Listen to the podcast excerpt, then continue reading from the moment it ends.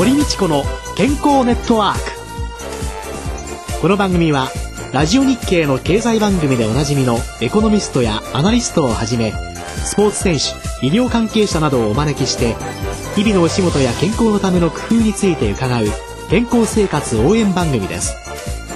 新しい時代の健康と美しさを創造する「コサナの提供」でお送りいたします。未来を開くテクノロジー。サイエンスに裏付けされた製品とサービス。コサナは独自のビジョンによって新しい時代の健康と美しさを創造し皆様のより豊かな生活に寄与したいと願っています。正直に科学する。私たちはコサナです。お聞きいただいております。健康ネットワークの公開録音。健康寄せ。笑えば健康笑う角には福が来るを。来たる12月9日木曜日午後2時から東京赤坂のラジオ日経で行います。ゲストは落語家の柳家半次さんです。柳家半次さんには番組録音終了後落語を一席ご披露いただきます。お楽しみプレゼント抽選会もあります。参加は無料。どなたでも参加いただけます。観覧ご希望の方は番組ホームページから応募フォームに必要事項をご記入の上お申し込みください。応募多数の場合は抽選となります。当選された方には招待状をお送りします。健康ネットワーク公開録音のお知らせでした。こんにちは、堀道子です。宇野和夫です。今週のゲストはフォークシンガーの大塚正治さんです。大塚正治さんは1950年大阪生まれ。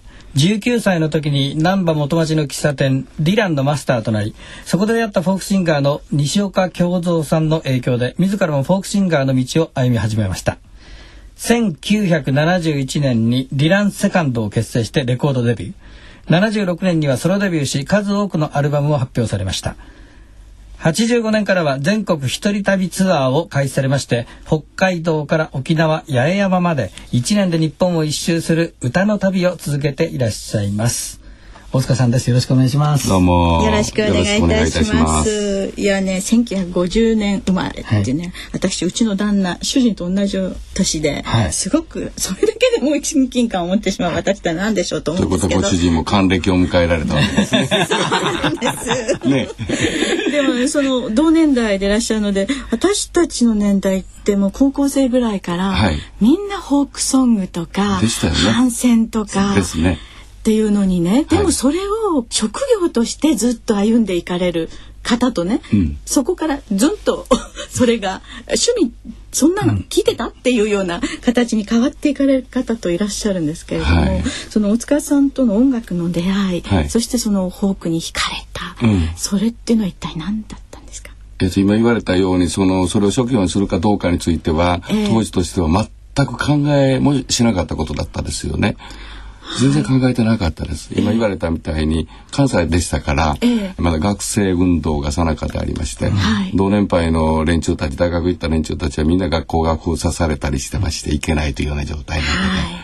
で民主化闘争ベトナム戦争の反対であると、はい、そういうもんがありましたよね、えー、そういう土壌の中で関西の、まあ、具体的に言うと高石智也さんなんかが僕の高校生の頃に出てこられたわけですよ。はいはいはい、僕は高校生の時ずっと大阪ローンっていうところに入ってまして、えー、毎月何かのコンサートを見に行くっていう、まあ音楽好きだったもんですから、行けたんです。私もローン入ってました。あ、そうですか。それで。そういうね、今の方わかんないと思いますけどね。当時はそれしかなかったんですね。そうです、そうです。大阪なんかで言いますと。いや、私は岐阜の田舎だったもんですから、もっとなくて。ですね。それでもそういうのが来るっていうので、次は何だろうあ、ですね。だから毎月何個選んでいくわけですよね。そうです。その中でそれこそ世界中の音楽って言いますかね、あの店、関東ねからさ、ミルバとか、これ辺500円ぐらいで見れたわけですからね、昔は。入ってたら。それでもう、アルゼンチン、単語からあらゆるを見たんですけど、ちょうど高校2年の時にフォークのコンサート行ってちっちゃいコンサートがあってそれが高橋さんだったんです。それたまに見に行ったわけでそれ選んだ選んだわけですよね。まあそういうこと知ってましたしアメリカのフォークソングは聞いてたんですよ。ピーター・ポーランド・メリーとか、あの、えー、キグソントリオとかそういうのを聞いてまして、日本にもそういうものがあるんだっていうことで高橋さんを通じて関西フォークっていうものを知るわけです。岡林さんが出てきはったり5つの赤い風船があったりとか。そういう中にまあ僕も好きでしたから通うようになるんですね。それでまあいろんなことで仲間にさせてもらっててことがきっかけですね。ご著書によりますと、はい、19歳の時にその先ほど出ました ピーター・ポーレン・マリのコンサートに行くと言って家出されたっていうことになってるんです家で流行ってたんですよね。寺山修司さんの家出のあのすすめっていう本が、ね、ベストセラーだったでしょそうです、ね、だからじゃないんですけどね。あの1月4日だったかな、はい、PPM が初めて日本に来た時に、はい、でもお母ちゃんには言ってたんですけど、はい、親父には黙って、そのチケットコンサート行ってくるわと言ったまま、まあ、家出を観光するわけですね。で家出をしたその先は？その先一応ねあのしっかりしてたみたいで、えー、仕事先と、えー、住居は決めておりました。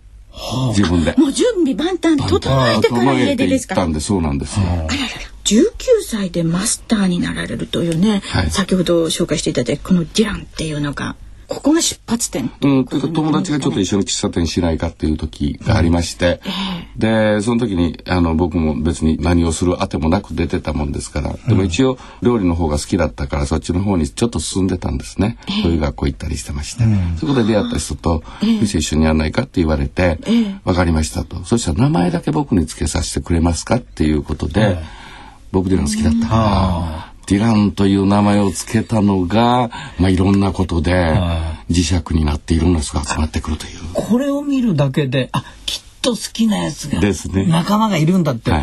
これで集客できたっていうかね。かね、当時はね、かなりまだまだ知られてなくて、はあ、PPM が風に吹かれてというあの名曲、ディランの名曲を歌ってヒットしてた状態で、それを作ったのがディランだぐらいでしか、日本では知られてなかった状態です。そしたらその名前をつけても、だから専門的な人ばっかり来たんです。そうそうそうそう。歌ってる人たちとかあとは学生運動してる連中とか、えー、い。ろんな人が集まってきました、そこで集まった方たちが新たなまた出発、うん、なんかそこに集まってた連中みんな好きですからザ・ディランっていうグループをもう不特定多数の人数でやってたんですよ、で毎月コンサートしたりしてまして、えーその中で僕は1969年の8月15日に店を開くんですけど、うん。はい、それはアメリカ同じ日にちの時がウッドストックだったんですよ。だからまあちょっと僕としては運命的なことがあってそれがまあ半年近くして日本に映画としてやってきたわけです難波の映画館でみんな見に行くわけですよ。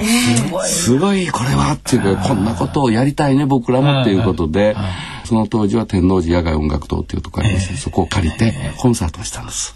私の憧れてる人たちが読んで遠藤健二さんとかそこら辺だったんですけどね当時で言うと。まあ、その時もちろん舞台に上がられたもちろん。でもそんなプロとかそんなんじゃなしに、本当にアマチュアでやってたんですね。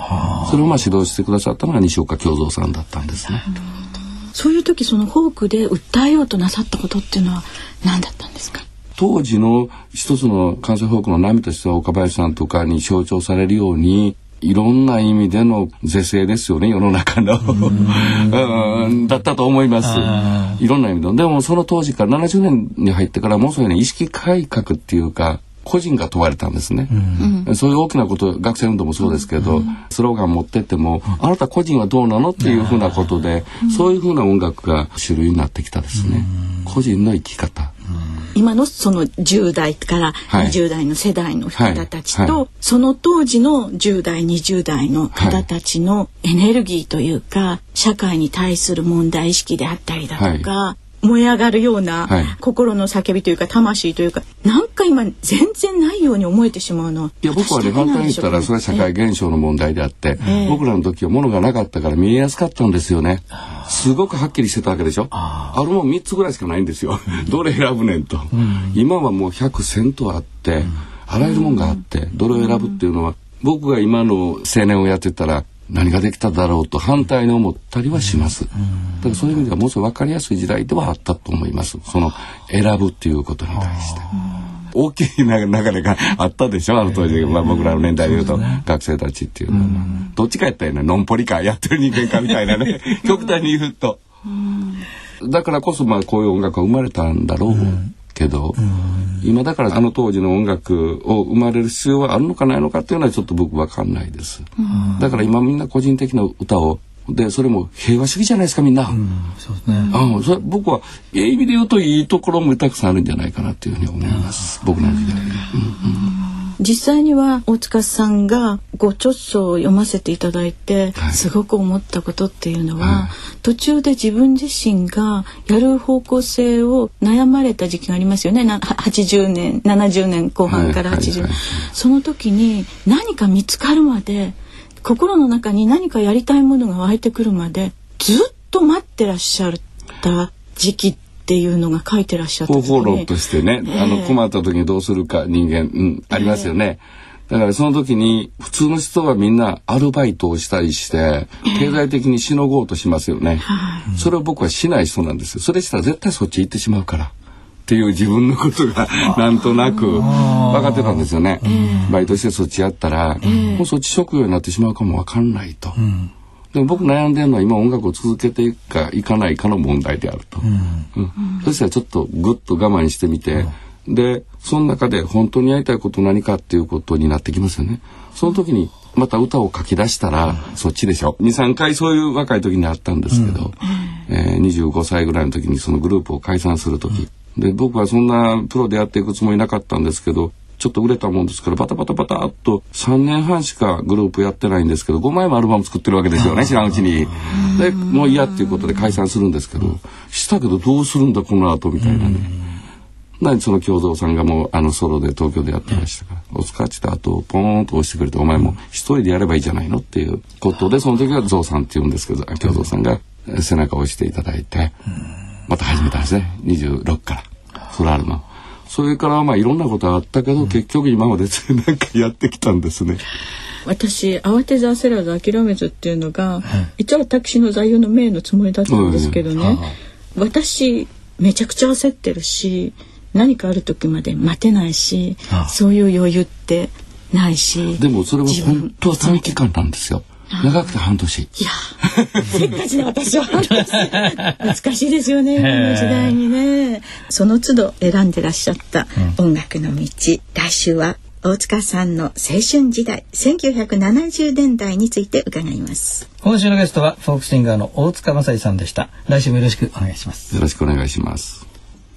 それでは小佐のワンポイント情報のコーナーです小佐の社長の鴨井和美さんに伺ってまいります。よろしくお願いします。よろしくお願いしまよろしす。くお願いします。人間の体って昔からですけどね飢餓には耐えるような遺伝子になってるんですよ。食べられない時にきちんと対応できるようにっていう節約遺伝子がありましてね、基礎代謝率なんかもうんと低くなってくるわけですよね。今は飽食の時代じゃないですか、だから飢餓なんて日本においてはないよね。ないです美味しいものは食べたい。食べたい。好きなものは食べたい。はい。食べたことのないものは食べたい。はい。で体は蓄えるように向けてるって言ったらね食べても体の中に肉にならないようにということで 吸収されないようになおかつ血糖値がドンと上がるとインスリンが分泌されて太るわけですから、インスリンが分泌されないように血糖値がドンと上がらない。油物が体の中に入っていかない、はい。ようにするためにはやっぱり食物繊維ですかね。そうですね。まあ弊社のお客様窓口とかにもいろんな問い合わせいただくんですけれども。食べても痩せられますかっていう問い合わせが結構多くて それはそれはちょっと欲太いかなってあの 思ったりもするんですが、ええ食べ過ぎないように気をつけていただくことも大事ですけど、まあ、先生おっしゃられた食物繊維これはあの食事の前に取っていただくと糖の吸収を抑えやすいですよね。糖はあの燃焼が非常に早いですので料理の時に最初にサラダを食べてという流れがあるんですが、先に繊維をちょっと取っていただくと、タイミング的にもいいんじゃないかなというふうに思います。はい。和食のコースにしたっていろんなものにしたってご飯一番後ですもんね。そうですね。はい。炭水化物は一気にエネルギーになってしまいますので、エネルギーがはいバーッと血糖値上がっちゃって、それをゆっくり上げるようにっていうあの順番理にかなってるかもしれないですね。そうですね。あの食事のところでちょっと食物繊維をたくさん取っていただくと、あるいはあの先ほど先生おっしゃられたあの脂肪を貯めるぞということであれば、L カルニチンなんかも燃焼脂肪燃焼の一つのもちろんあの運動がくっつくということも大きなあの燃焼のメカニズムですので食べて寝て痩せちゃうというのはなかなか難しいですけれども、ね少しこう上手にやっていただければいいのかなというふうに思います。そうですね、寒い。季節ですからね。そうですね。体も縮こまりがちですから、こんな時こそ体を動かしてエネルギー燃やしましょう。そうですね。弊社あのピュアファイバーという食物繊維の製品とそれからそれにカルニチンの入ったカルニチンプラスという商品も持っていますので、ぜひ食べ過ぎたかなという時にお使いいただくといいかなというふうに思います。はい。今日は食べるぞっていう時もいいですよね。そうですね。いいかもしれません。小皿ワンポイント情報のコーナーでした。堀道子の健康ネットワークお相手は？堀道子と。宇戸和夫でした。それでは皆さんごきげんよう。さようなら。堀道子の健康ネットワーク。健康と美容についてもっと詳しく知りたい方はぜひコサナのサイトへ。検索で「コサナ」カタカナで「コサナ」と入力してくださいこの番組は新しい時代の健康と美しさを創造するコサナの提供でお送りいたしました。